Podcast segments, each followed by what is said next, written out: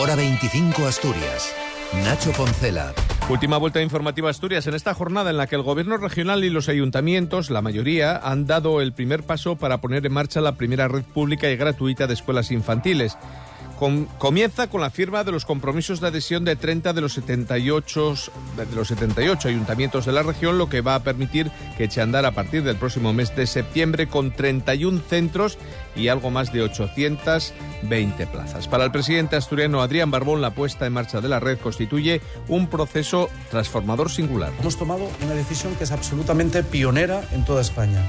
La creación de una red autonómica totalmente gratuita que nos permita escolarizar al alumnado, por ejemplo, en un mismo centro, desde su inicio, a los 6, 0 años, hasta esos 12.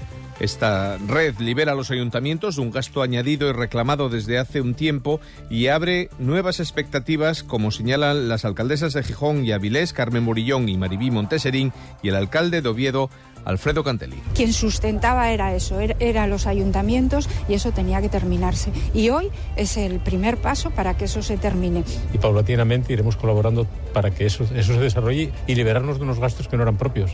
Una vez que ya la red esté completa y por lo tanto este servicio sea universal y gratuito en Asturias, pues yo creo que Asturias se convierte en el lugar mejor de España para tener hijos. Además, hoy la consejera de Salud, Concepción Saavedra, ha vuelto a realizar un llamamiento al diálogo para avanzar en su propuesta de reordenación del mapa sanitario. Lo ha hecho tras reunirse con alcaldes y alcaldesas de Asturias. Si se hace una reorganización del mapa sanitario, precisamente es para mejorar la situación eh, en esas zonas comarcales, para potenciar los hospitales comarcales. Y el Comité de Huelga de las Inspecciones Técnicas de Vehículos ha pedido una nueva reunión con el gobierno regional para retomar las negociaciones sobre un conflicto iniciado en noviembre. Este fin de semana el Ejecutivo aseguraba estar abierto al diálogo, lo dice el portavoz Guillermo Peláez. Los efectos de la huelga hacen que que estemos dando argumentos a, quienes, a quienes quieren, quieren privatizarlo por completo.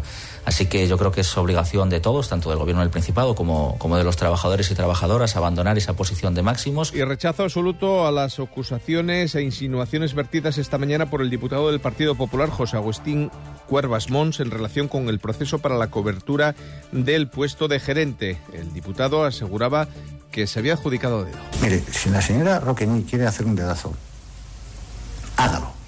Si usted quiere poner una persona de su confianza, hágalo.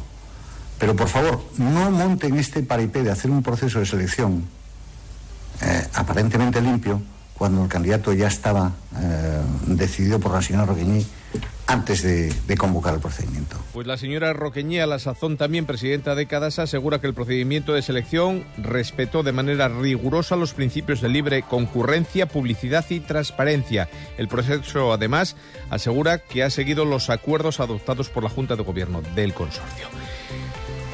Madrid Fusión ya está en marcha y allí está Asturias presente con los alimentos del paraíso natural y cocina del paisaje. Los quesos, la ternera, la miel, el chosco, el pan o la sidra son algunos de los argumentos para una presencia que hoy han visitado la vicepresidenta del gobierno asturiano Jimena Llamedo y el consejero de Medio Rural Marcelino Marcos. La gastronomía es el segundo motivo por el que los visitantes eh, nos eligen y esa calidad que nos representa y que tan importante y tan seña de identidad es de nuestra tierra. La marca da valor añadido a, esos productos, que es lo que se trata. Al final, eh, si no hay producciones de calidad, lo que hacemos es desprestigiar la marca de Alimentos del Paraíso. Productos, marca y nombres. Hoy ha sido el de María Busta de Casa Autimio. Mañana será el turno de Lara Rodríguez del restaurante Abarique en Gijón. Y el miércoles de Ramona Menéndez de Casa Belarmino. Y finalizamos antes del tiempo con un premio el que va a recibir